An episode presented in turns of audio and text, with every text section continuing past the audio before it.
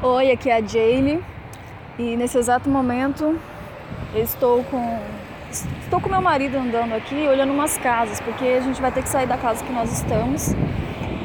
Infelizmente, mas fazer o quê? E aí eu ele estava muito ocupado esses dias e eu dei uma olhada em algumas casas, separei e peguei as chaves para a gente olhar. E aí, de repente, voltando no carro, a gente tinha olhado umas três casas, aparentemente bacanas, tudo, só que teve uma última, a quarta casa, realmente é bem ruim, sabe? Uma energia ruim, a casa era ruim, tudo era ruim. E ele falou pra mim assim: Ah, mas você pega e só fica mostrando casa ruim? Eu falei: Como é que é?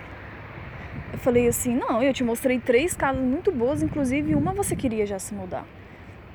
E aí vem falar que eu tô arrumando sua casa ruim para você olhar? O que, que eu quero dizer com isso? Os limites você coloca em pequenas coisas, sabe? Tipo isso, parecia uma coisa inofensiva, só ele reclamar que eu não tinha escolhido uma casa, só tinha escolhido casa ruim para ele ver. Só que isso vai crescendo, então os limites são colocados no dia a dia mesmo, entende? Inclusive eu ainda falei para ele que da outra vez que a gente teve que olhar a casa, quem escolheu foi ele. E aí tinha cada casa também que eu nem conto para você. Então eu já falei isso para ele também, já para ficar mais firme na mente dele que eu tô de olho, que eu não aceito que fale assim comigo e nem que fica reclamando de coisa que não é verdade.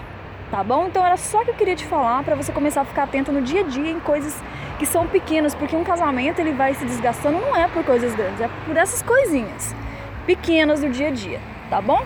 Mas aí depois que eu falei isso, ele ficou quieto e viu que, tinha, que eu tinha toda a razão. Um beijo para você. Tchau.